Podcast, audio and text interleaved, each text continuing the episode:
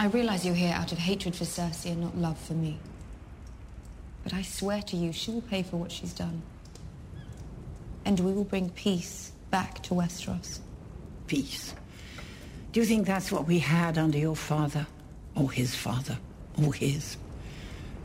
Peace never lasts, my dear. Will you take a bit of advice from an old woman? He's a clever man, your hand.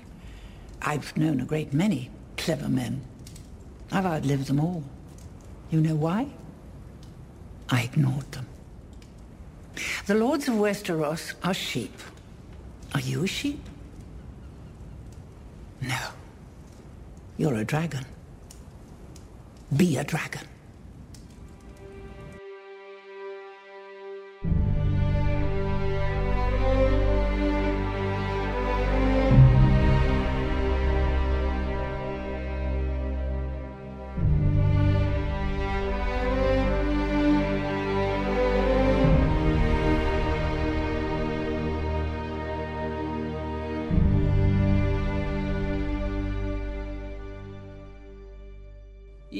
Estamos começando mais uma edição do Quatro Reinos. Hoje nós comentaremos Stormborn, o segundo episódio da sétima temporada de Game of Thrones. Eu sou o João Vitor Salucci e estou com Lucas Escardua.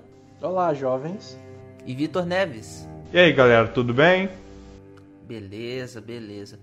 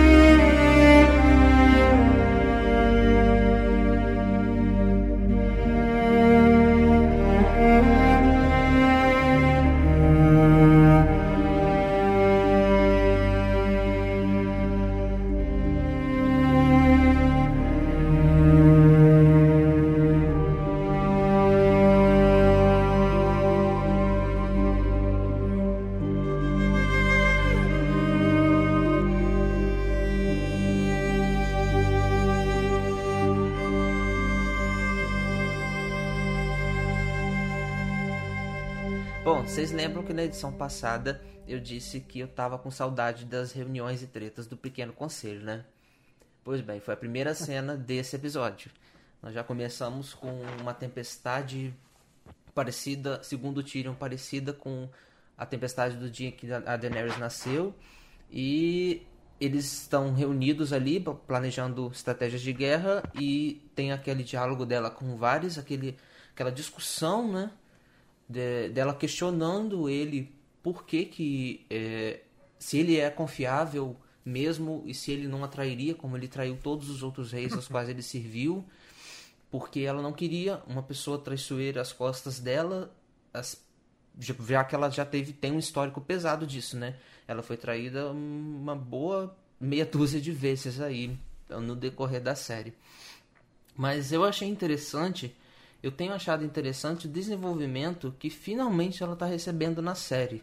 Porque se você pegar o, cada temporada, tem um período que ela parece que ela fica estagnada. Ela não, não cresce, ela fica sempre aquela rainha mandona e chata. Tanto que muita gente deixou de gostar dela por causa disso, né? Mas agora não. Ela, ela quer ouvir todo mundo, ela quer entender a opinião e a posição de todo mundo. E eu acho isso bacana para alguém que tem o histórico de ser filho do rei louco. Bom, o, o Conlet Hill, que interpreta o Varys, também não deixa a peteca cair. Ele é um ator foda também. Eu acho que ele e o Alf Allen foram destaques nesse episódio, que faz o Theon, no caso. Porque ele ataca a Daenerys como ela ataca ela na questão das respostas e eu acho isso bacana porque eles têm um posicionamento ele dizendo que faria tam, faria o mesmo com ela se ela fugisse da proposta principal que era servir o povo e que ele fala pelo povo que ele é o único na série e na história inteira que realmente pensa no povo só no povo. E ela fala não então vamos combinar o seguinte antes de você pensar em me trair como você fez com todo mundo você olha nos meus olhos e diz o que, que eu estou fazendo de errado para que eu possa consertar, basicamente. Eu gostei muito dessa cena de Dragonstone. Eu fiquei mais fã dela ainda por causa disso e eu acho que é uma humanização muito importante para a personagem, principalmente agora no, no caminhar final da série. O que, que, vocês acharam? Ela soube lidar muito bem com, com vários, né?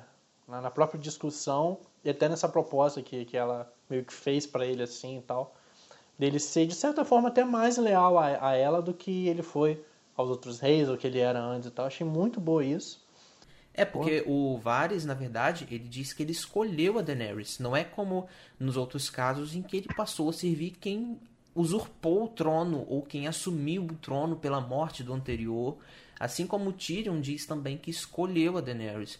Então, são posicionamentos diferentes, eles acreditam nela. Pô, o Varys foi quem cogitou, foi o primeiro a planejar o assassinato dela e dizer que ela era uma ameaça. O Robert estava cagando para ela, a Cersei estava cagando para ela. E ele achava, não, ela é uma ameaça, ela é uma Targaryen no outro lado do mar. Agora não, agora ele está ali como um dos conselheiros dela. E ele vê esse potencial na, na Daenerys e eu acho isso muito, muito foda. Tem uma coisa que eu achei bizarro, bizarríssimo, que foi. Eles tiveram essa conversa agora, depois de chegar em Dragonstone.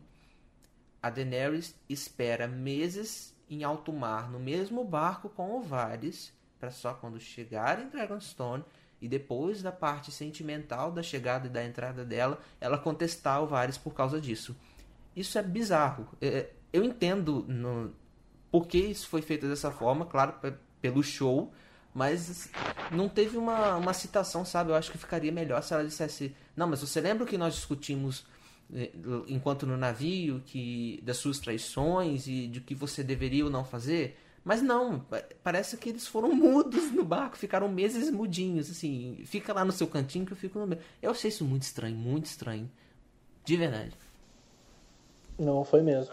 A gente nem viu eles sendo apresentados, né, um pro outro. Eles se desencontraram na temporada passada.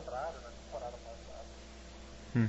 É meio estranho, parece que eu senti que como se eles tivessem encontrado agora, depois de da última temporada. Mas eu achei a cena boa porque eu não me lembro do ver o, o, o Varys com medo, sabe? Intimidado. Raramente, eu não lembro de uma cena. Vocês lembram de alguma?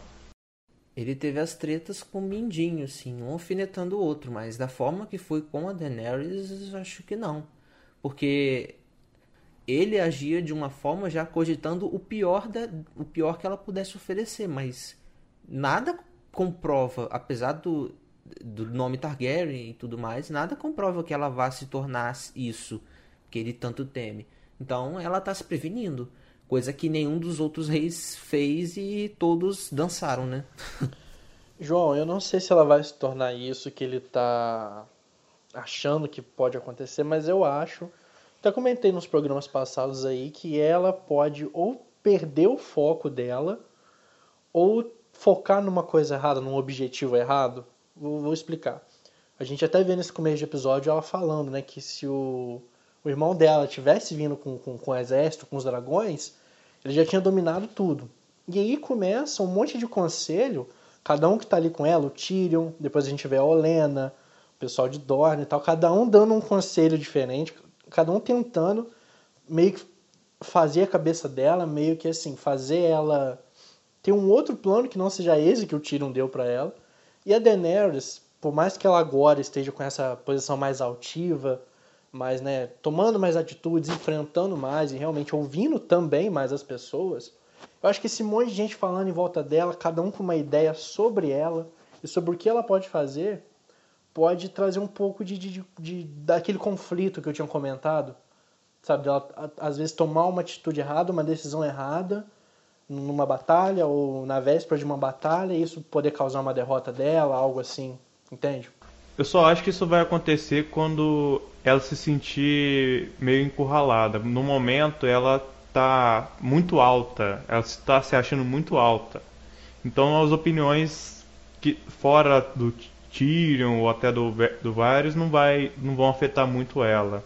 Mas eis a peça-chave. Eu acho, Lucas, que de fato ela já se desvirtuou do ponto inicial do, do da visão inicial e do planejamento inicial que ela tinha. Mas o meu porquê é diferente. Ela sempre dizia que ela iria tomar o que era dela por direito com sangue e fogo e que ela destruiria os inimigos e quem se recusasse a ajudar ela, mas agora não é, o planejamento dela de agir como Viserys era antes dela chegar em Westeros. Agora que ela está em Westeros, ela está agindo de uma forma diferente já. Ela já está uma personagem mais altruísta antes das batalhas das verdadeiras batalhas começarem. Esse é o, é o meu ponto de por que ela não vai seguir os mesmos erros, os mesmos erros dos outros reis e dos antecessores dela. Porque é, ela agora ela, ela escolheu ouvir os conselheiros, ela tem um respeito por todo mundo que está ali. Ela sentou para conversar com o Lena. Cara, eu jamais imaginaria, cogitaria, foi a minha felicidade da temporada ver uma cena dela conversando com a Olena. Por mais que fosse um, foi um minutinho só, mas ali eu acho que foi de uma grandiosidade tão grande da parte dela fazer isso, um detalhezinho de nada, que sei lá, eu, eu não vejo ela como loucona e, e assim, impulsiva numa batalha. Porque se ela fosse mesmo, ela já teria começado o cerco. Aí sim ela seria essa impulsiva. Aquela mesma Daenerys lá da segunda temporada. Aquela Daenerys que, que entrou em Caf dizendo que vocês, se vocês não me ajudarem agora, eu vou voltar aqui com o meu exército quando for rainha e vou queimar vocês. Eu penso assim, pelo menos. Eu tudo bem que, de fato, ela vai sofrer baixas e não vai ficar fácil assim, porque ela já está muito empoderada. Inclusive, nesse próprio episódio, ela já sofre baixas do lado Greyjoy, do lado de Dorne, por causa da batalha que a gente vai comentar. Mas é claro que ela não vai sair imune, assim. Eu conquistei o, o, os três reinos, né? Porque segundo Jaime, a Cersei não detém sete, só tem três. Mas ela não vai enfrentar ou ajudar a enfrentar o Rei da Noite assim toda poderosona, não. E vai vir treta errada por aí, pode apostar. É, talvez essas, justamente essas perdas aí na, na, na de Dorne, do, do, dos Greyjoy, já possam ser algo que pode levar para esse caminho. Né? Porque até então é, ela estava muito em cima e a gente até tinha comentado também com muita vantagem para cima dos outros. Se ela começar a perder muito exército, o plano começar, entre aspas, né, também, dar errado, ela vai olhar para os três dragões dela e vai falar: Filho, o que, que eu estou fazendo aqui nesse castelo? Claro que isso não vai ser de uma hora para outra, claro que isso pode não acontecer, mas é um caminho, entende? Sim, sim. E, e, que curioso, né? Como o mundo dá voltas, até mesmo em Westeros e, e nas crônicas do Martin. Quem diria que agora ela é quem tem o maior exército, né? No UAU. que coisa, né? E aí, Vitor, algum comentário? Só que a frase, só que a frase da Olena, ela tinha dito é, ignore as ovelhas, não foi? É, na verdade, a a Daenerys tá, fez o planejou fazer o que vocês disseram que seria o ideal e no final a Olena disse para ela fazer o oposto, para ela ser o que vocês falaram que daria errado para ela, ser um dragão sair queimando tudo. Porque a Olena tá muito vingativa, assim, ela quer ver o caos reinar mesmo, apesar dela tá apoiando a a Daenerys, mas você vê na expressão da própria atriz que é aliás palmas para Diana Rigg, que também é foda demais, meu Deus. Olena, se ela morrer nessa série, acabou a série. Dá boa. Hum. A, a Olena tá, ainda tá de luto, né? Até pelo preto que ela usa, pelo que aconteceu com a Marjorie e ela não tá numa posição, meu ponto de vista, de aconselhar o que ela disse para Daenerys e a Daenerys simplesmente ouvir ela. A Daenerys consente, entende pelas, pelas perdas que ela sofreu, mas eu acho que a Daenerys sabe o que precisa ser feito e vai continuar com a estratégia dela. A Daenerys chegou a comentar que ela meio que não se sente em casa, né, ali em Dragonstone. Eu fiz um paralelo com o que eu tinha pensado da cena dela no episódio passado, dela chegando em Dragonstone. Né? A gente até passou por isso, meio que ela não tinha demonstrado tanta emoção, a personagem em si, né? não a atriz nada, mas a personagem não tinha demonstrado tanta emoção, não, não parecia estar tão empolgada com isso. Talvez essa frase dela, essa fala dela de não se sentir realmente em casa e não ser aquilo que ela estava esperando que seja, possa explicar aquilo que a gente viu na temporada, no episódio passado, aliás. Sim, ela acha Mas... tudo muito estranho, né? Não é como ela achou que seria a chegada dela.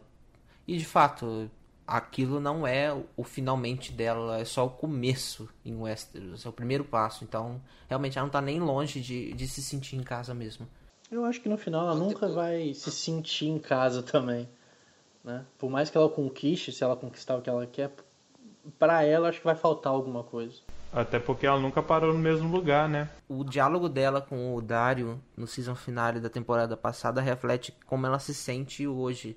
Não é que ela tava meio que assim enjoada dele ou não enjoada, não é o termo certo, mas assim, ela não tá por tudo que ela já vivenciou, ela não tá meio que se importando muito com o que pode acontecer ou com que, sabe, com as consequências para ela.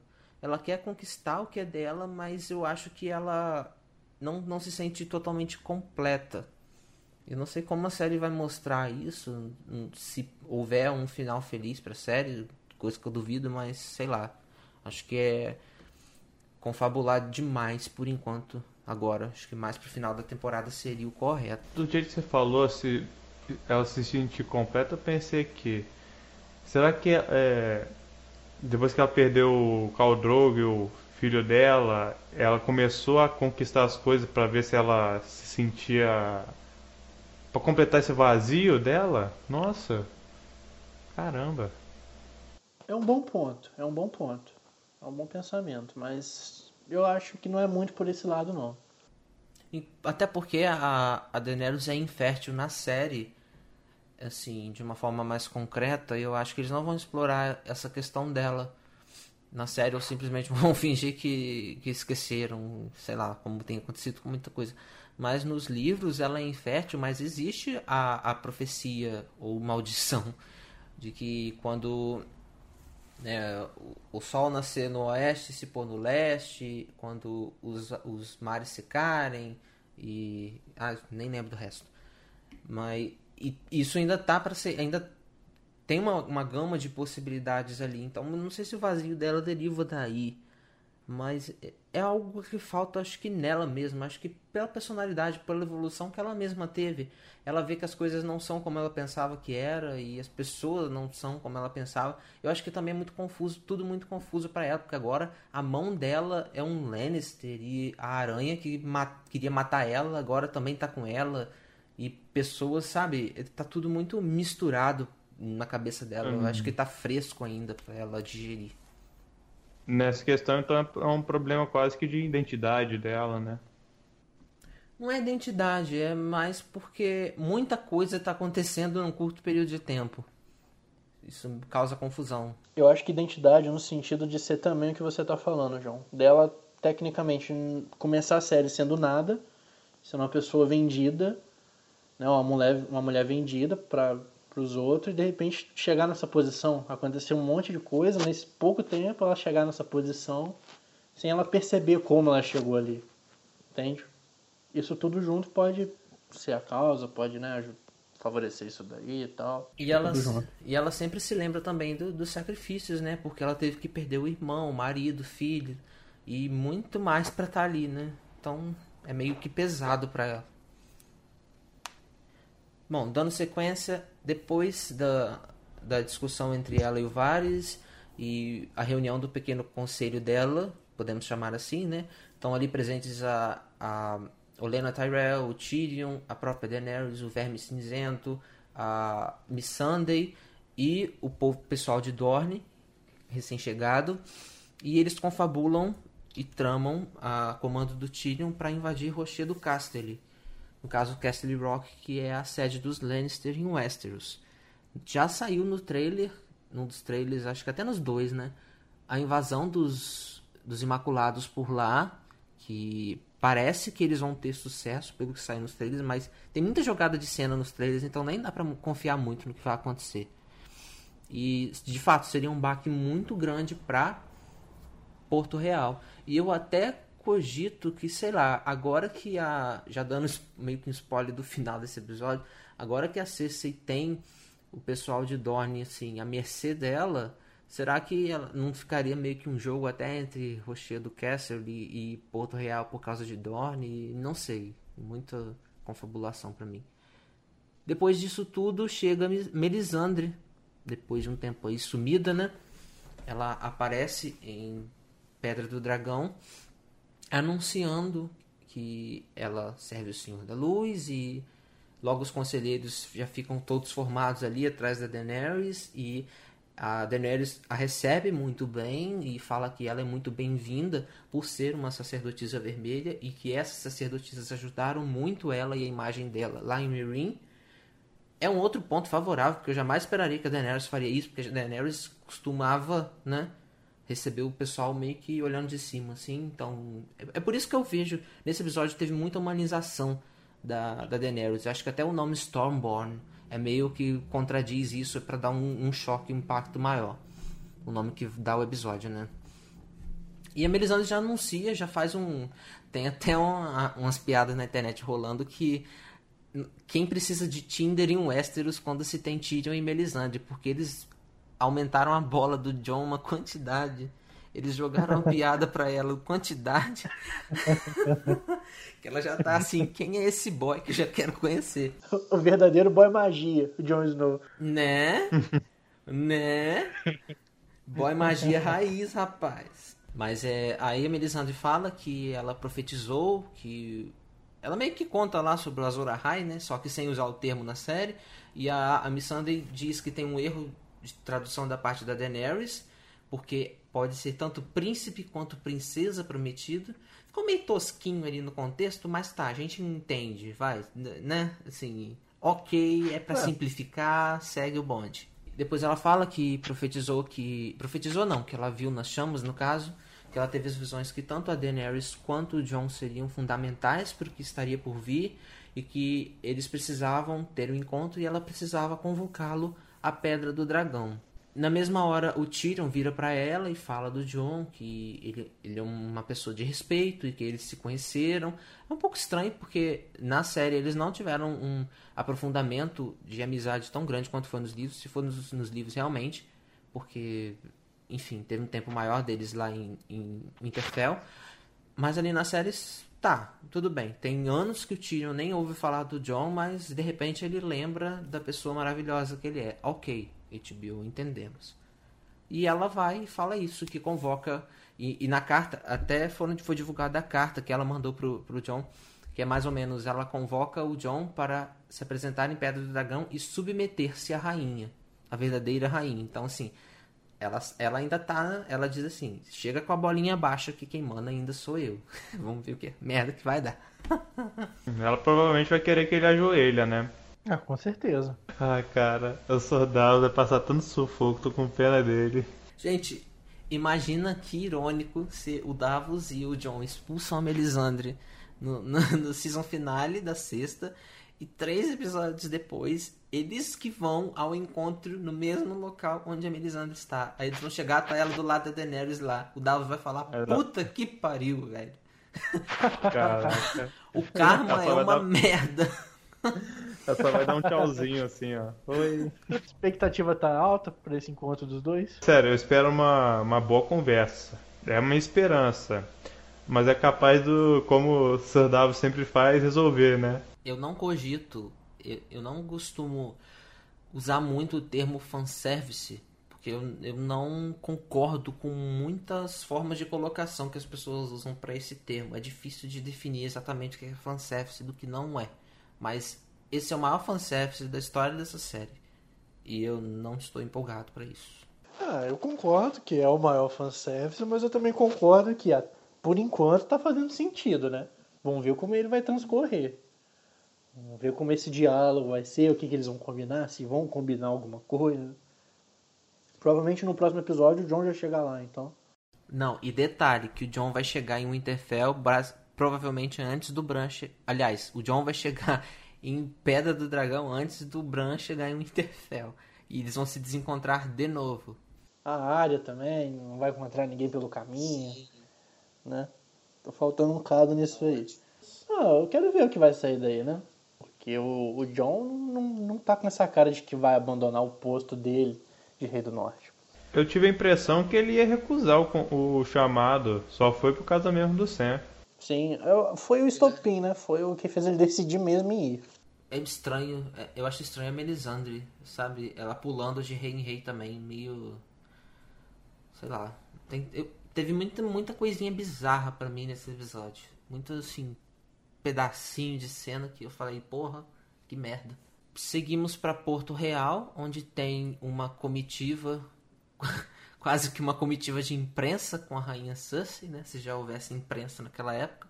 Tem uma reunião entre a Campina e, e a rainha, ela os convoca para que se ajoelhassem, digamos, e se aliassem à coroa na batalha que está por vir contra a herdeira Targaryen que a Cersei alega ser louca e que irá queimar os inimigos vivos. E eu pergunto para Cersei: "Oi?" É muito joguinho de palavra, né? A Cersei tá usando muito de joguinho de palavra bonita, né? Tentando pegar os caras ali na conversa. É, ela tá usando a, aquela política de boa vizinhança do sentido de eu vou amedrontá-los demo, ademonizando o inimigo, dizendo que é, é, um, é uma manifestação bizarra e, e louca que está chegando e que vai ferrar com todo mundo. Isso até serve para poder para que ela omita os próprios erros, para que ela fala, faça com que eles esqueçam um pouco do foco nela, porque não é possível que eles não reconhecem, não pensem que ela seja metade do que ela realmente é, porque Gente, não é possível. O povo comum de Porto Real é o povo mais songo-mongo que eu já vi. Porque eles batem palmas pro Euron chegando de cavalinho, igual teve na prévia do próximo episódio, com a recompensa. Mas eles não, não teve uma revoltinha sobre a explosão do septo de Baelor e da amada rainha Marjorie que eles tanto gostavam e tanto veneravam. Assim, que povo songo-mongo, cara. Sério. É simplesmente o povo do Brasil, meu amigo. Nossa. o que eu gostei de ver foi como a série tá, tá meio que tá dando a entender que realmente essa é a última batalha, entendeu? Que esse é o final da série. Por, né, em que sentido? Porque as batalhas estão ficando maiores, envolvendo mais coisas, dragões e gente de tudo quanto é lugar, e mais intriga política, e mais promessa de terra, e mais não sei o que, entendeu? Tá dando essa impressão de que o povo e os senhores, né? Eles estão realmente com medo dos dragões. Eles, tão, eles não sabem né, o que esperar. Ninguém ali viu um dragão vivo.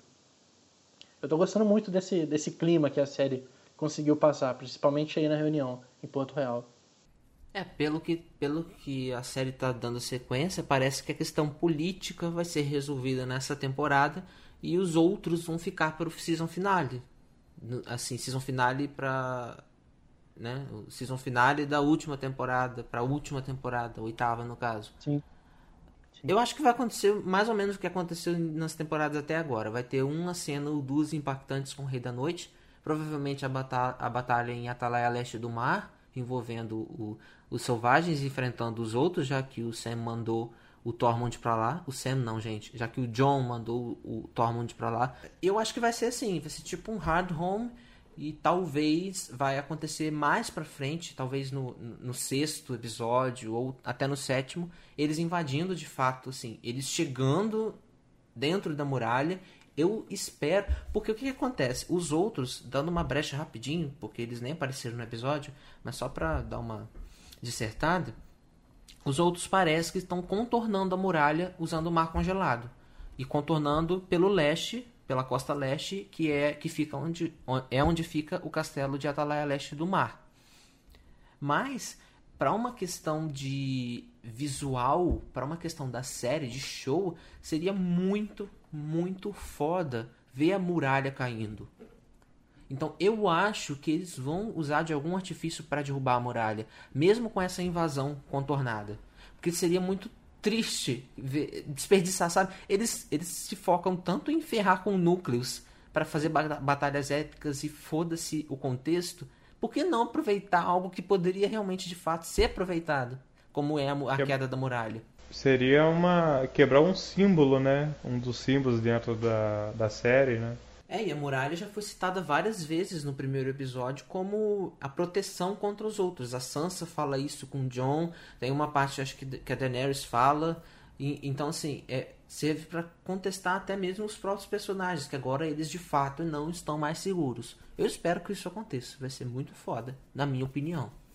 Em, ainda em Porto Real, voltando, nós temos um diálogo entre, entre o Randall Tarly, o AK, o pai do Sam, e o Jamie eu não entendo ainda, eu não sei quem tá pior né, na série, se é o Wilron ou se é o Jamie, assim, de questão de contexto de personalidade de personagem. O Jamie tá muito bizarro. O Jamie tá aquele político desonesto, sabe? Que finge que vê o que quer. E aí tá bom, dando sequência. O Jamie oferece a, a, a o, o título ao Randall Tarly como protetor da, da, das planícies, no caso da, da Campina, no lugar da, da Olena e, e, dos familiares, porque agora, pelo menos na série, a Olena não tem mais um representante, porque os herdeiros dela viraram fumaça, sei lá o que, com fogo vivo.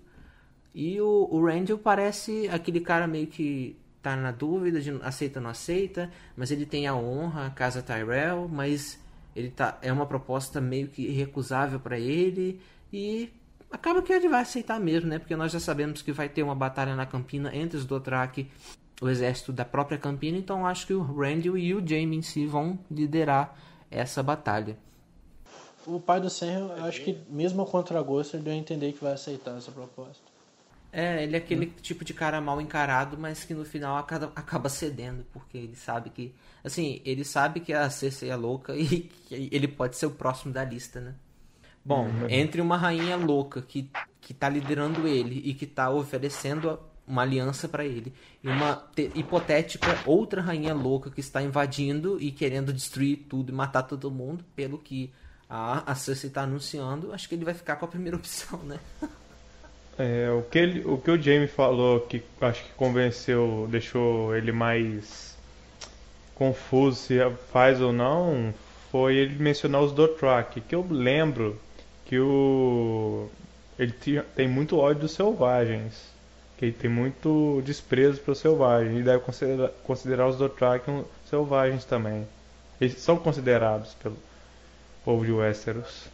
Sim. Acredito que sim, ainda mais se falar de um povo que vem de outro continente, de outro lugar. Sim, parece que os Dothraki são selvagens do sul para eles, né? Assim, selvagens de fora, porque é como se a muralha fosse o mar estreito, são as divisões e o povo além que que é povo inferior. É bem preconceituoso da parte deles isso. Depois nós temos a última cena de Porto Real, que é o Qyburn mostrando a solução contra os dragões para a rainha Cersei.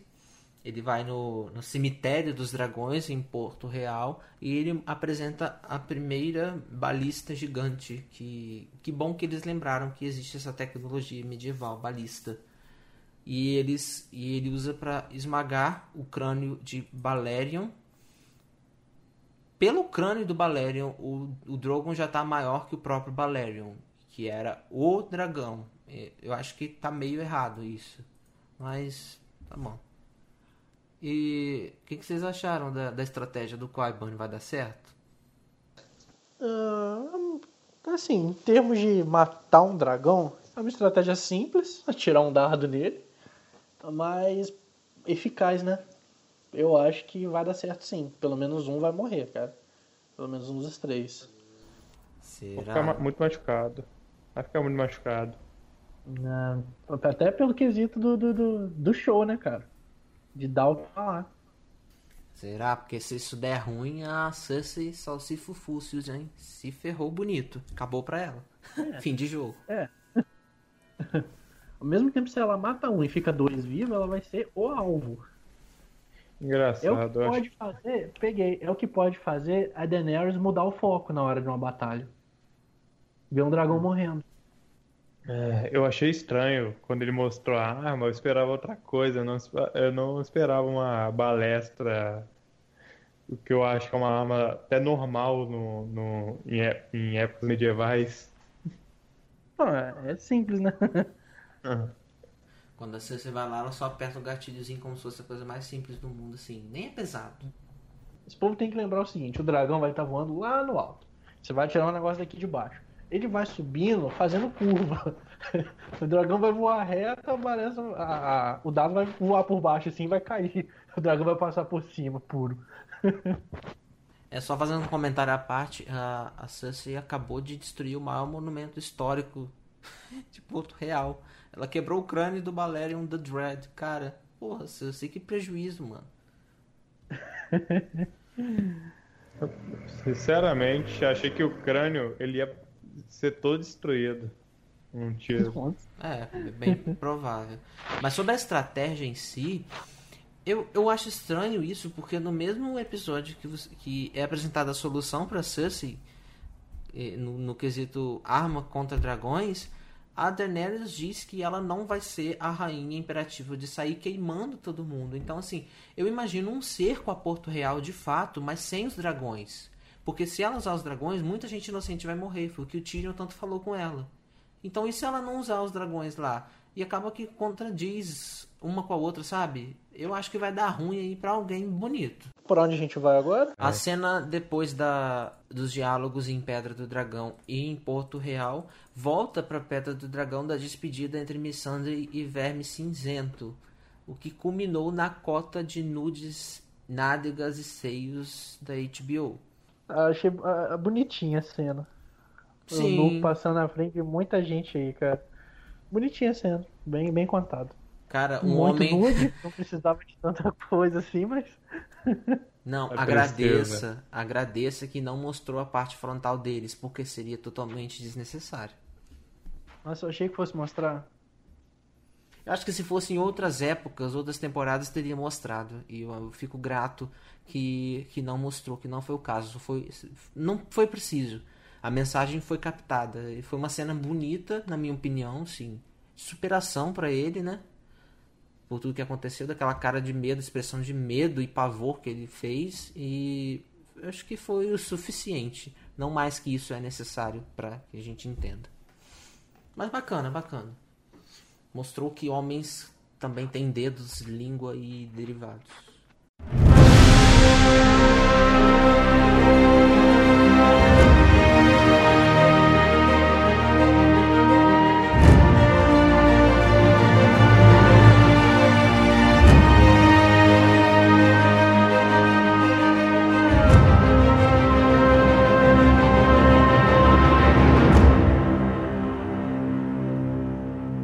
Agora, nas estantes empoeiradas da cidadela, nós vemos come- conversando com o mestre. Qual o nome dele mesmo? Ah, Arquimestre Ebruse. Ou Ebrose. Então, nós vemos Sam conversando com o Arquimestre Ebrose a respeito da escama gris e se realmente existe uma possibilidade de cura. E o, o Arquimestre diz que, bom, várias coisas foram testadas, e, mas é uma coisa que não foi passada adiante porque os métodos são arriscados, são dolorosos e, e eh, não há garantia de cura.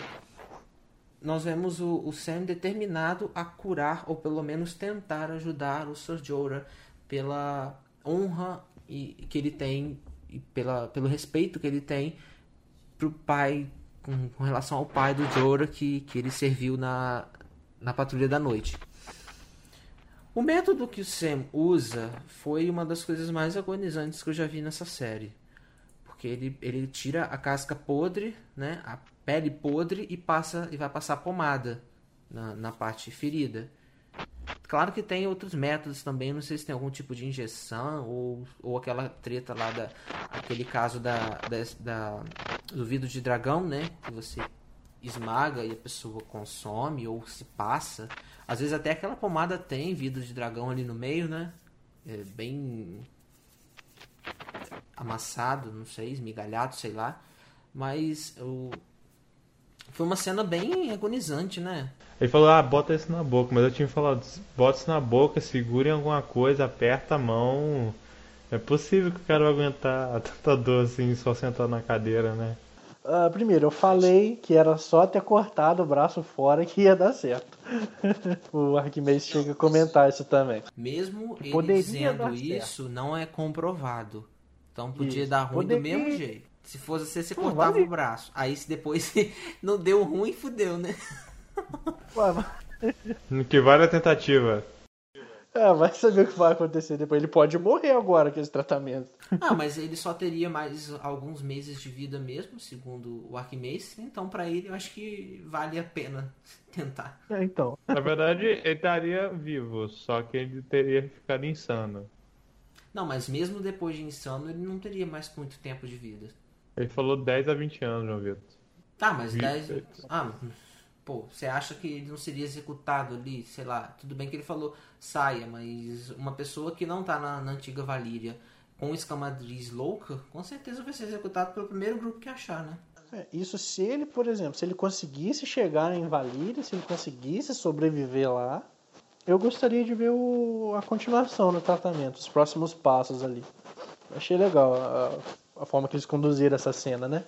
Eu gostaria de ver o resto que, que o Sam vai fazer com ele, como que ele vai, como que vai se dar essa cura, né? Eu acho que vai mostrar na próxima cena deles já o Jorah todo cortado, com, com a pele podre toda retirada e todo coberto de pomada ou então atadura, sei lá. Eu acho que já vai passar essa etapa. Porque não é possível botar uma cena dessa de novo, né? É, seria demais. Aí outra vez, cara, o segundo episódio da temporada e o segundo episódio que tem uma cena nojenta, depois passa pra uma cena com comida. Pra que botar aquela torta? Eu demorei a entender, eu demorei a entender que era uma torta. O que, que é isso agora? Vai ser o padrão dessa temporada agora, todo episódio tem um negócio desse. Ah não, para, chega. Bom, e do outro lado, comendo a torta, nós temos nossa amiguinha Arya Stark fazendo uma parada no caminho para Porto Real. E ela está na mesma estalagem que Torta Quente ficou temporadas atrás e eles se reencontram. E eu, eu achei, assim, pelas notícias que correm na série, um pouco estranho dela não saber ainda da retomada de Winterfell. Pelo que ela já fez lá no, no, no, em Corre Rio, com os Frey, eu acho que ela já poderia ter ficado sabendo, se ela meio que quisesse, sabe? É, exato. É justificativo, né, para ela querer. Ela estava querendo ir pro sul, essa seria a justificativa, né? Dela simplesmente não saber o que estava acontecendo em Winterfell. Mas é isso que você falou, João. Olha o tempo que ela ficou lá com os Frey. Pelo menos uns 15 dias. Não só isso, ela foi treinada é, como assassina e assassino geralmente ganha informação de fazer qualquer coisa, né? É, quando ela tá disfarçada de Walder Frey, no primeiro episódio, ela fala que demorou uma quinzena para reunir todos os Frey importantes naquele encontro. Então ela tá lá, tava lá há mais de 15 dias. Então, né, daria tempo. Mais conveniências da série para que a coisa fique bonita no show.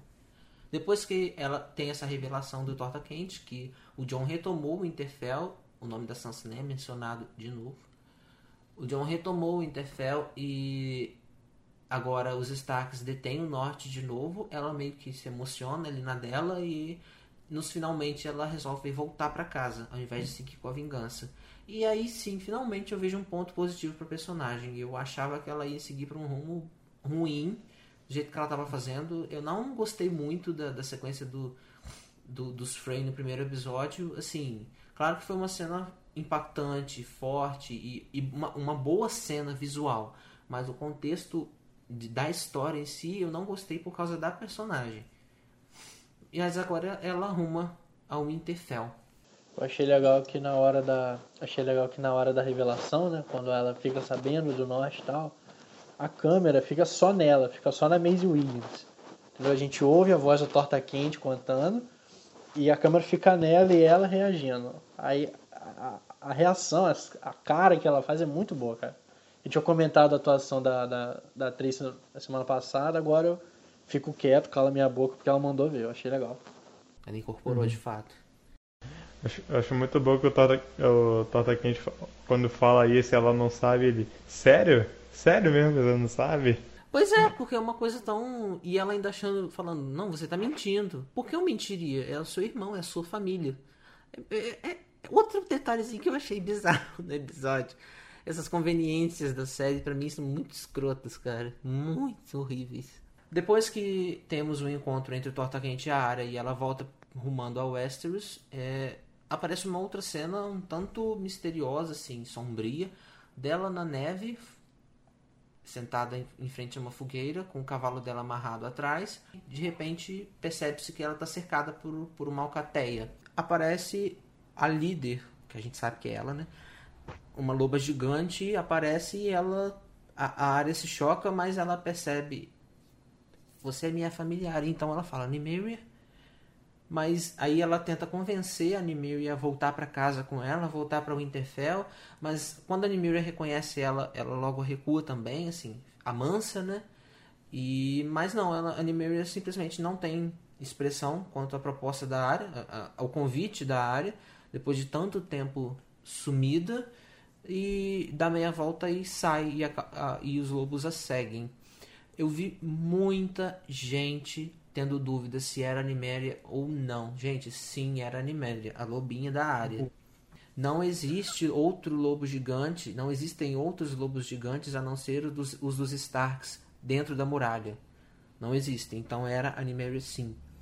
Eu acho que vai ter alguma outra cena com a Nimeria mais para frente em algum outro contexto, porque eu não acho que eles gastariam para esse contexto só assim, para juntar pontos soltos e dar fim para para Loba, até porque saiu nos bastidores, nas notícias antes da temporada estrear que a Maisie Williams tinha ido para o Canadá para treinar com a Loba em pessoa mesmo, as duas para elas criarem um, um laço então, eu não acho que elas teriam feito isso só nessa cena em que elas não tiveram um laço. É meio estranho, assim, desconexo. Então, acho que sim, vai acontecer alguma coisa a mais aí, talvez mais pro final da temporada. Mas foi uma cena muito bonita e mostra que a Nymeria realmente reflete a área, que ela também ela não é, é essa loba de voltar para casa com a dona e ficar lá deitadinha nos pés da dona fielzinha. A Nimira é uma líder, ela também é, é, ela segue o próprio caminho, assim como a área quando ela fala não não é você, ela mas ela se refere à frase que ela disse para o pai lá na primeira temporada quando ele fala que isso saiu até no, no vídeo de por dentro do episódio de, dessa semana dos produtores falando que o, Ned fala com ela que um dia você se casará, você se tornará uma linda lady e cuidará do seu próprio castelo com seus próprios filhos e criados. E ela fala: "Não, essa não sou eu". Porque ela não se vê dessa forma. Então, ela percebe que a loba também não é assim e cada uma segue o caminho. Eu achei bonito. Ao mesmo tempo eu vejo um pouco como se fosse a própria loba falando para ela: "Não, essa aí não é você. A área que eu conheci mudou muito". Que a área, querendo ou não, ela passou por muita coisa e o próprio Torta Quente fala isso para ela. O que aconteceu com você? O que, que houve? Por que, que você tá desse jeito agora? Eu encaro um pouco mais como se fosse isso. Também a, a, cara que ela faz de Toninha aí pra você com torta quente, né? o bom é torta quente falando, não, eu sou um sobrevivente também. É. Assim vai embora. Nessa altura da série, uhum. de fato. Mas ela olha para ele com uma cara de desdém que, putz, Cara, o Torta Quente apareceu primeiro que o Gendry. Ah, mas o Gendry, o Gendry vai aparecer ainda, pode deixar. Uhum. Bom, e gente, se não é. É claro que é Animíria, porque também não teria outra explicação, senão a área teria sido comida ali mesmo, né? Ela ser, ela ser ninguém pode funcionar com as pessoas, mas com outras criaturas não é dessa forma, não. Ela ia se ferrar bonito ali. Rumando mais pro norte, o Winterfell, temos outra comitiva, uma reunião entre os nortenhos, os representantes e líderes nortenhos, com o John e a Sansa. Chega a carta da, da Daenerys, que o Tyrion escreveu, na verdade, em Winterfell, e o John vai revelar para os nortenhos. Eu acho que no ponto de vista político, seria mais inteligente da parte deles se eles fizessem um pequeno conselho entre os representantes, os líderes mesmo, tipo Davos, a Sansa, o John, uh, talvez a Liana, que já está tendo tanto destaque mesmo, e eles discutissem primeiro o que iriam fazer entre eles para depois passar, repassar para os demais. Porque ali ficou uma coisa tão, assim, eh, sabe, contestativa que ficou estranho. O pessoal, não, mas um Targaryen não pode ser confiado. E você está contestando a minha decisão, essa é a minha decisão. Mas nós não seguiremos, nós não marcharemos rumo ao sul, porque toda vez que um Lorde Nortenho marcha rumo ao sul, o destino dele é a morte. E de fato sempre foi, né? Sempre aconteceu isso. Uh, o John então decide aceitar a proposta, principalmente pelo que ele conhece do Tyrion e pelo que a Sansa relata para ele sobre o Tyrion. Os nortenhos ficam meio ali. A primeira vez que a, própria Lyanna Mormont contesta o John e não concorda com a opinião dele. E a Sansa e tem uma entra uma discussão entre ele e a Sansa até que ele diz: "Não, mas eu vou deixar uma pessoa bem capaz aqui para cuidar do, do, do de um Interfell enquanto eu estiver fora". Ela fala: e "Quem é essa pessoa? Você". E ela fica: ah, eu não achava que ela, é, o John confiava tanto assim nela. É, o pessoal comentando nas internet da vida. Não, você não vai pro sul, seu lugar é aqui. Eu vou pro sul sim, eu tenho que cumprir o meu destino. Ah, é? E como você pretende deixar essa bagunça? Vai ficar com você. Ah tá, pode ir, vai com Deus. É quase isso. Eu acho, achei legal que antes disso, quando ele fala que vai mesmo para Dragonstone e tal, ele dá uma olhada para Sansa com uma cara de bravo, tipo assim, essa menina vai falar merda, eu sei disso. O, o John olha assim para ela e aí os lotes começam a falar e tal. Aí quando ele fala que vai deixar a Sansa ali tomando conta, para quem que a cena corta? Pro Mindinho, dando uma risadinha de lado assim. Mindinho que está três episódios consecutivos segurando o muro.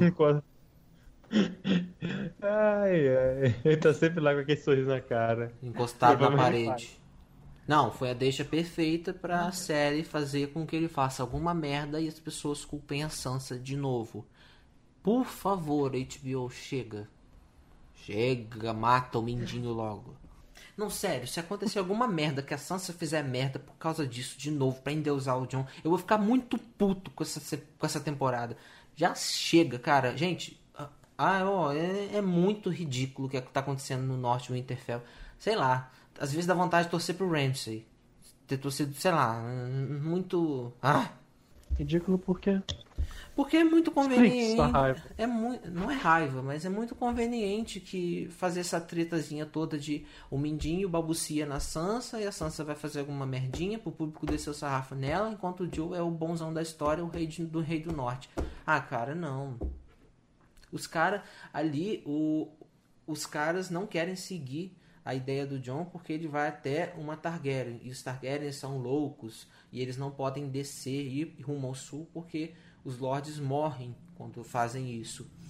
Mas é, isso eu não estou nem falando por causa do problema do John. Isso não tem nada a ver com ele, mas pela moral e pelo pensamento imaturo dos nortenhos em si, como eles são fechados, eles são é, como que fala? Qual é aquele termo quando a pessoa é.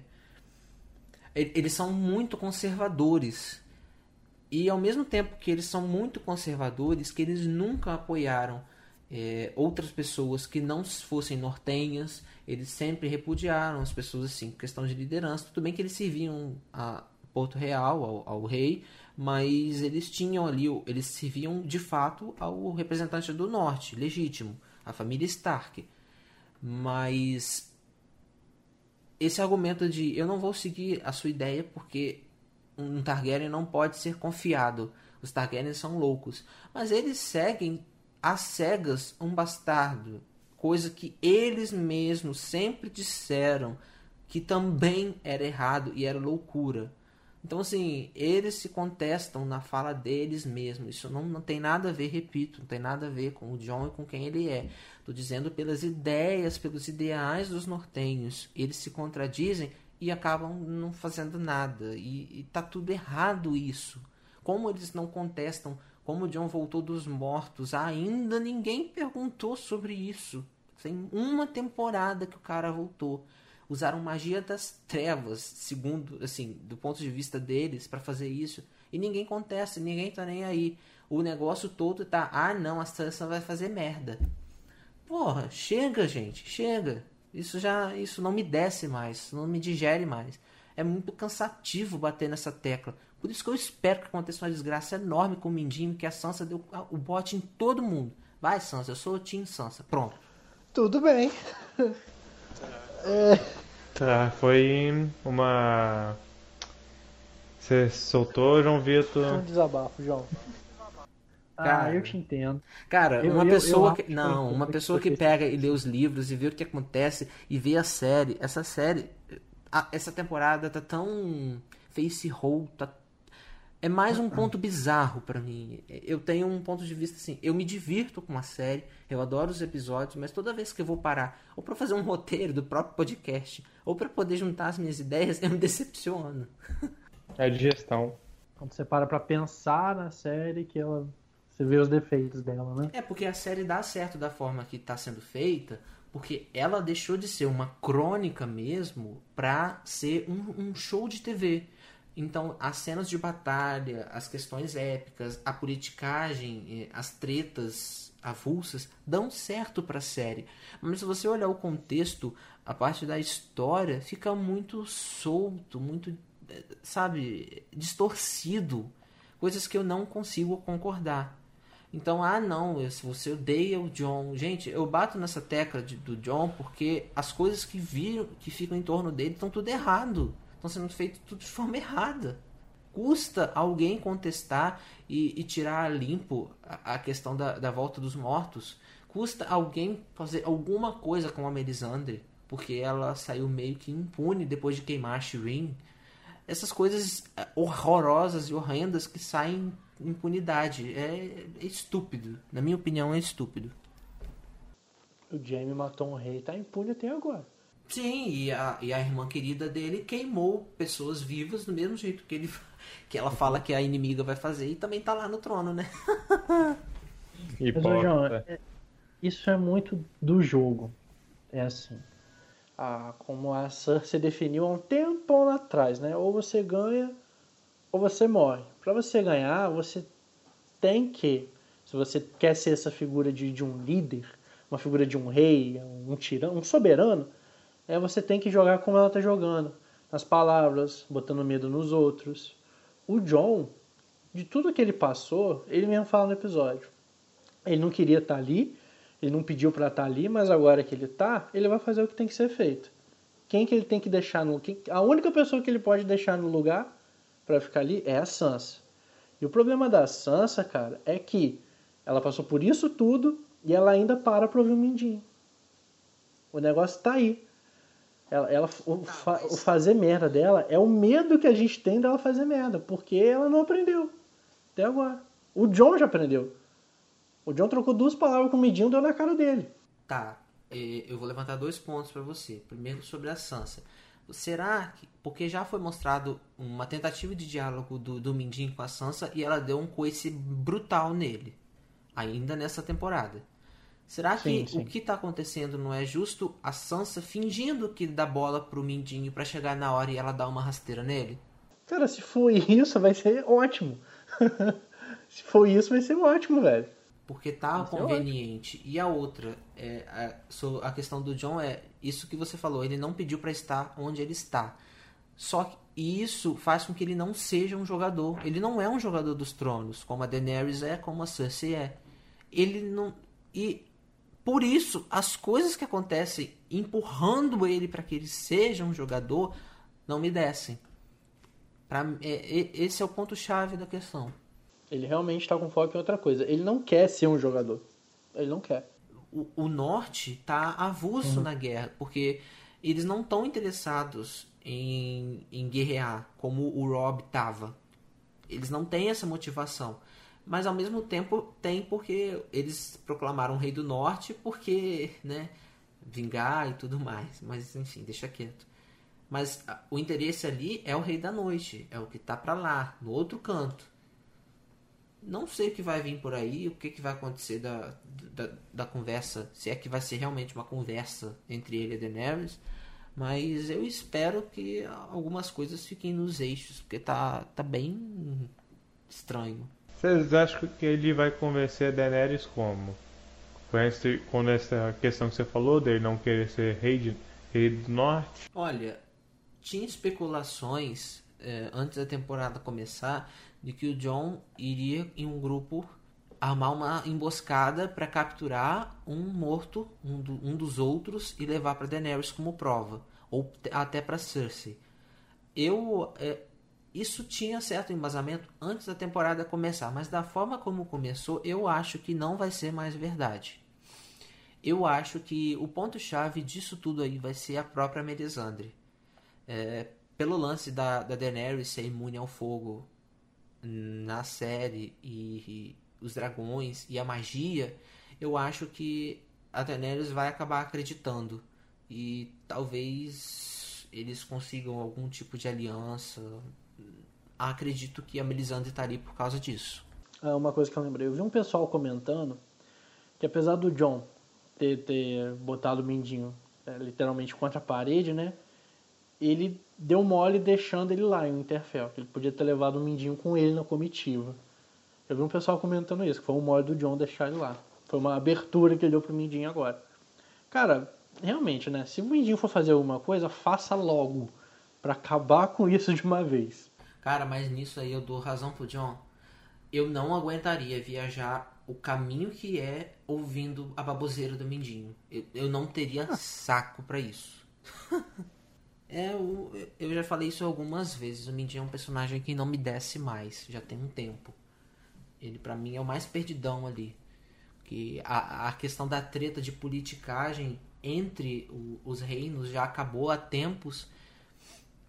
E no caso em, em definitivo quando os Tyrell foram pulverizados com fogo vivo. Mas ele sobrou.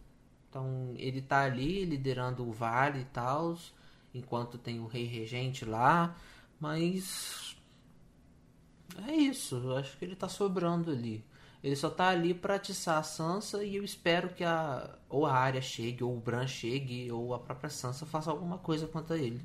Por favor, não é possível que o Rei da Noite vai invadir e ele ainda tá vivo. é muito sacanagem, né?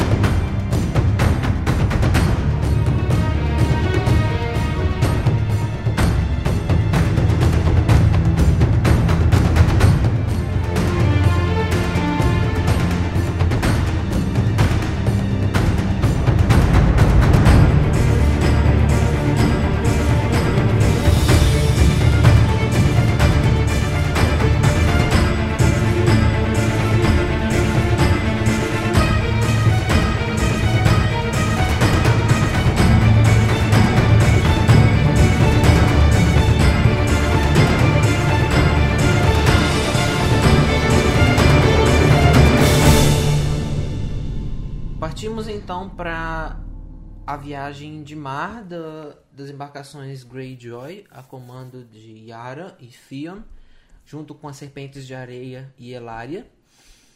Elas estavam indo uh, seguir a estratégia da invasão de Castle Rock e da, do, do cerco a Porto Real, não é isso? Uh, nós tem uma uma cena meio tosquinha da Yara, o Theon e a Elaria no convés do, do navio e das duas se pegando e coisas que a série faz questão de mostrar e tudo mais. Puta, aquilo foi Até tosco que... mesmo, velho. Aquilo foi tosco mesmo, foi né? Tosco. Tem uma invasão se, se aproximando. Ai, gente. Ah, e você pega as, as únicas duas personagens bissexuais da série e elas ficando juntas e se pegando. Nossa, que criativo. Mas uh, até que começa um barulho e boom, a explosão e coisas estão acontecendo. Uau, eles acharam na, naquela noite, naquela escuridão, é, foi um cerco novamente bizarro. Eu achei. Eu fui surpreendido por ter essa, essa batalha. Qual é o nome dessa batalha, primeiro? A Batalha do Mar? Batalha, do Mar, batalha dos Greyjoy? Vamos chamar de Batalha dos Greyjoy. Né? Eu fiquei surpreendido porque eu achei cedo. Não achei que fosse acontecer neste episódio. Então quando começou eu falei, gente, mas já? Ah, tudo bem então, vamos assistir. Eu vi muita gente comentando que foi uma cena confusa, que não deu para entender direito o que estava acontecendo, mas eu acho que a intenção foi justamente essa.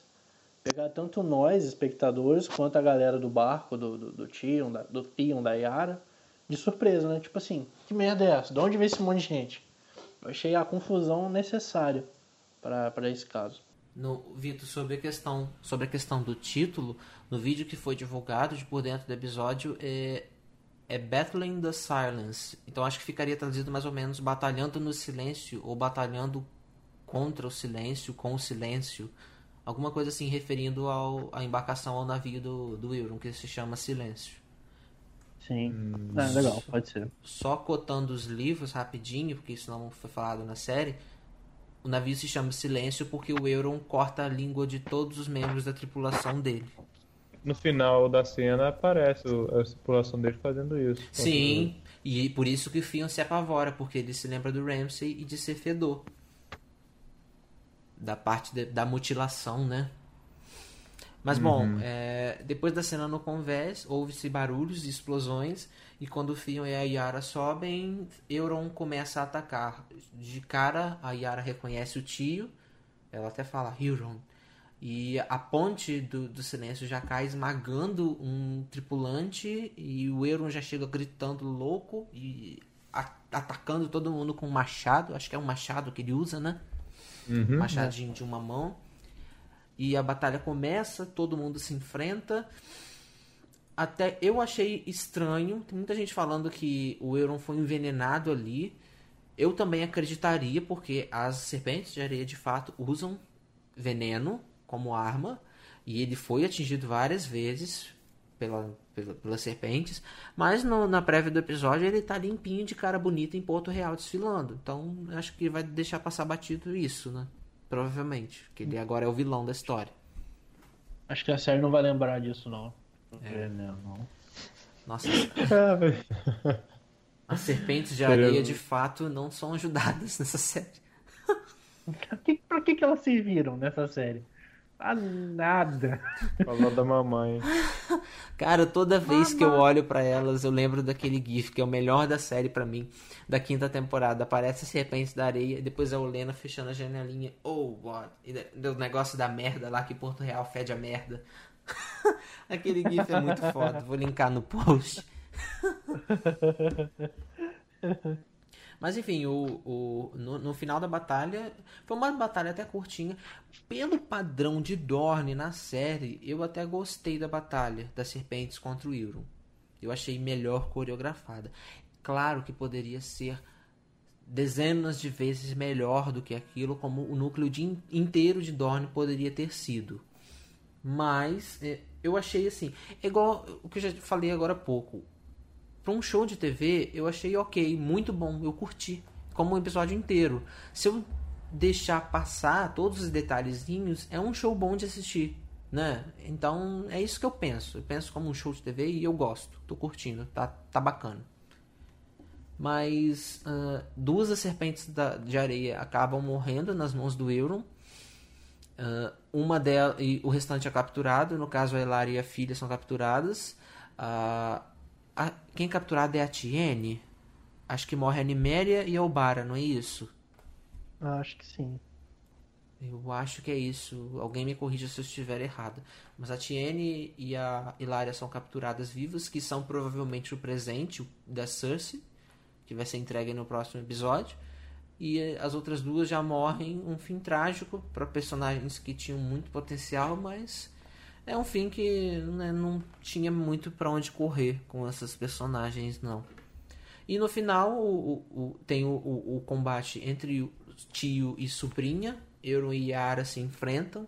E a Yara acaba perdendo. Eu fico espantado como o Euron sai meio que ileso, apesar de toda a batalha e tudo mais.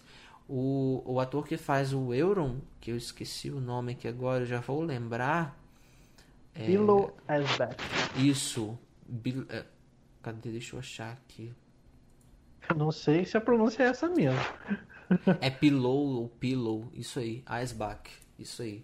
É um nome meio isso. árabe, né? Meio, não sei qual a descendência dele. O Pillow fala que o, a única certeza que o Euron tem é que ele em algum momento da história vai morrer. Ele sabe que ele é louco e ele vai morrer por causa disso. Então ele aproveita os momentos que ele pode. É, foi a, hum. o argumento que ele usou pro personagem dele. Ok. Esperamos que realmente ele morra em algum momento próximo.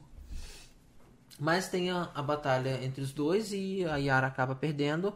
O Euron captura ela, né? Deixa ela ali à mercê dele e convida o Theon a tentar resgatar a irmã.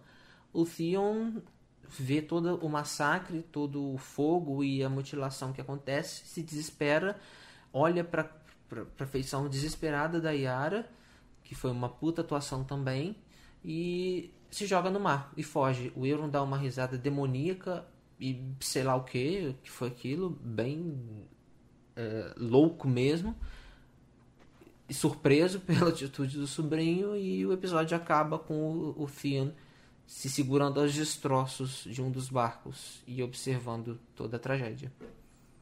O que, que vocês acharam da sequência de batalha? Bom, eu curti, eu curti.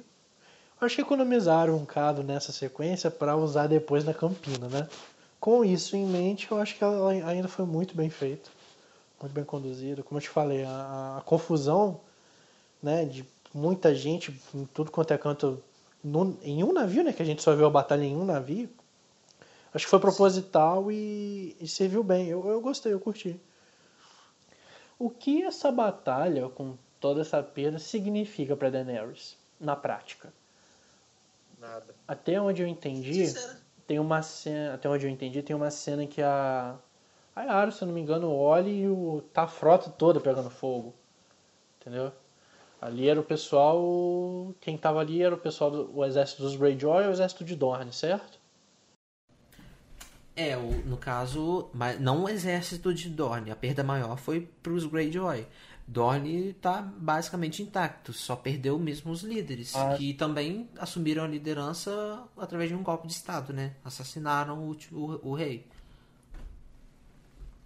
No caso, a Hilário, né? Então, na prática, o que isso traz para Daenerys e para o exército dela? O que eu mais consigo pensar com relação a essa batalha é isso, né? O que, que ela vai trazer para gente agora?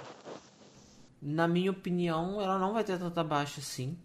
Eu não sei se eles vão explorar Dorne como ainda apoiador dela, mas é, a questão das baixas dos Greyjoys, os navios que eles perderam foram os navios que eles roubaram do próprio Euron lá na temporada passada. Não foi muita coisa e até porque agora não tem mais batalha naval, sabe? Assim, agora a batalha é em terra mesmo invadir Porto Real pelo mar, duvido muito que os produtores fariam isso com a Daenerys, porque já teve o cerco do Stannis, então seria repetitivo. Eu acho que a, a, a estratégia ali é outra, dos produtores mesmo falando. Mas uh, não vejo muita perda não. Acho que a, a maioria das a, as tropas da Daenerys em si ainda estão ilesas, que são os Dothrakis e Imaculados. Ela conta com aliados, mas eles não são o que a mantém, vamos dizer assim. São complementos. Sim, entendi. A força principal dela é outra, né? Sim. Se ela dominar a Campina, ela basicamente ganha a guerra. Porque a Campina Sim. é a fonte de recursos de Westeros, basicamente. Então, quem detém a Campina, se os Tyrell, no caso a Olena, conseguirem reivindicar de novo, no caso contra o Randall Tarly, eles basicamente têm a vitória na mão. O que vai, acho que vai depender mais da batalha lá no Jaime mesmo, contra os Dothraki, que a gente viu no trailer. Entendi. O que, que vocês acharam da reação do Theon de se jogar? Cara, Eu... animal, velho. O, o, aquele ator é animal, ator, cara. Nossa, o Fiala é foda. Ele conseguiu, sabe? Ele foi de, de Tion a Fedor em segundos, cara. Vocês acham que a Yara vai morrer? O que, que vai acontecer com ela? Porque as duas de Dorne claramente vão ser um um, presente pra, pra Cersei, mas a Yara em si não tem valor pra Cersei. Tem pra ele. Será que vai ser algum tipo de. que, que a Cersei pode usar a Yara como barganha com a Daenerys? Talvez pra Castle Rock também, ou alguma outra coisa? É, acho que se ela for usar como barganha, ela vai usar as duas. Com o mesmo preço. Pelo menos até agora, né? Que não houve nenhuma outra perda de nenhum lado. Por enquanto. Talvez o Euron fique com a Yara. Quando o Euron voltar, talvez o plano dele seja esse, né? Voltar para a Ilha de Ferro, levar ela e humilhar ela a, perante o povo. Seria o, o que ele poderia fazer, entendeu?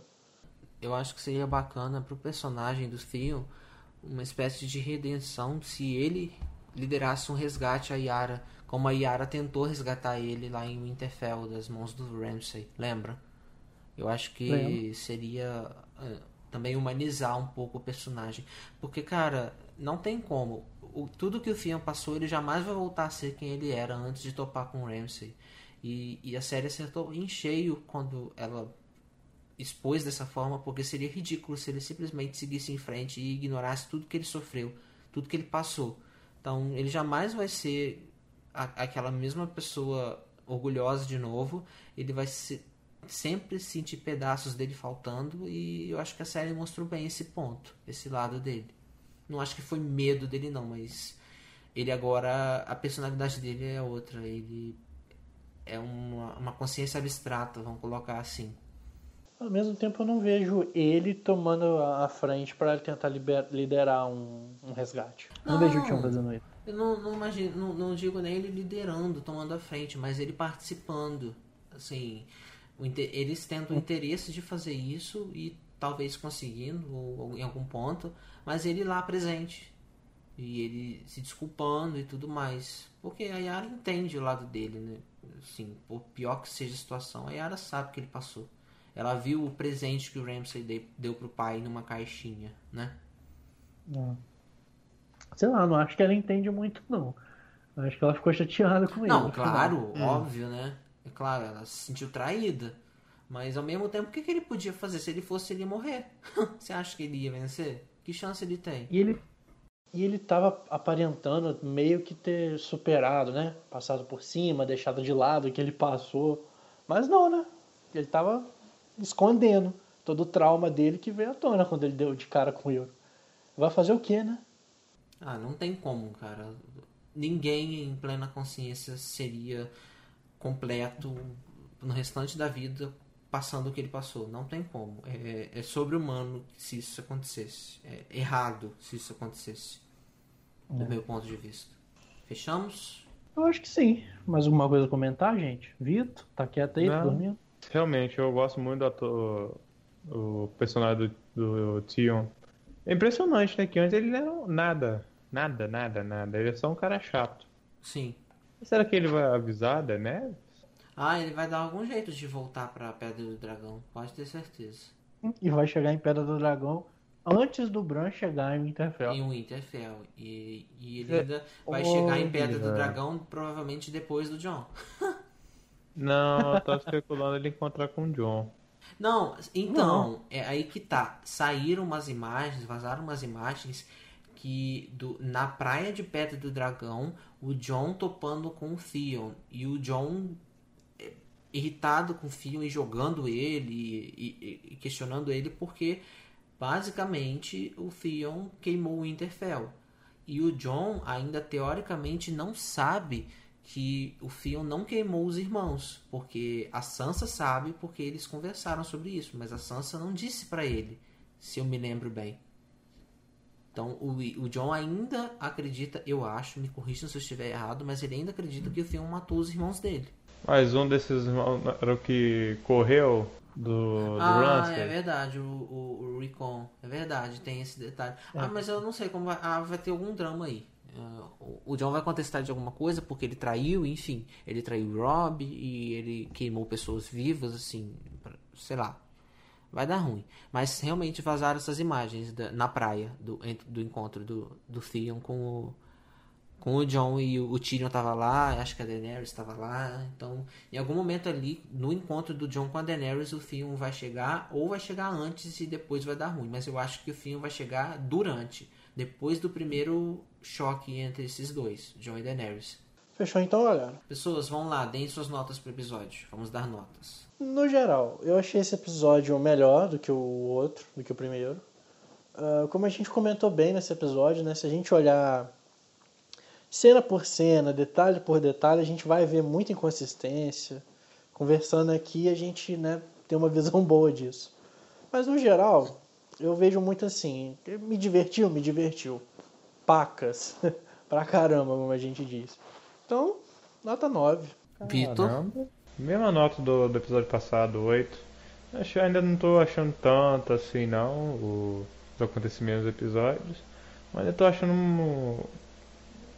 Tá ainda tão bons. Mas ainda tô esperando mais. Estão mantendo um nível, né? Uhum.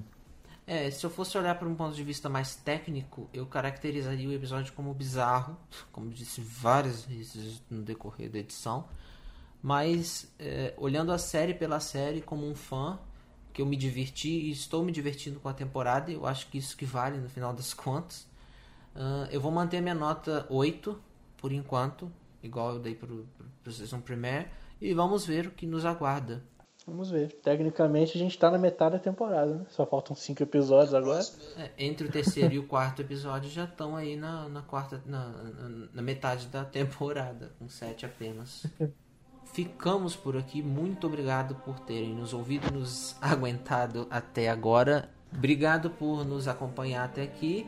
Fiquem com Hilor e voltamos na cobertura do próximo episódio. Até mais. Até mais, minha gente. Valeu. Falou. Thank you.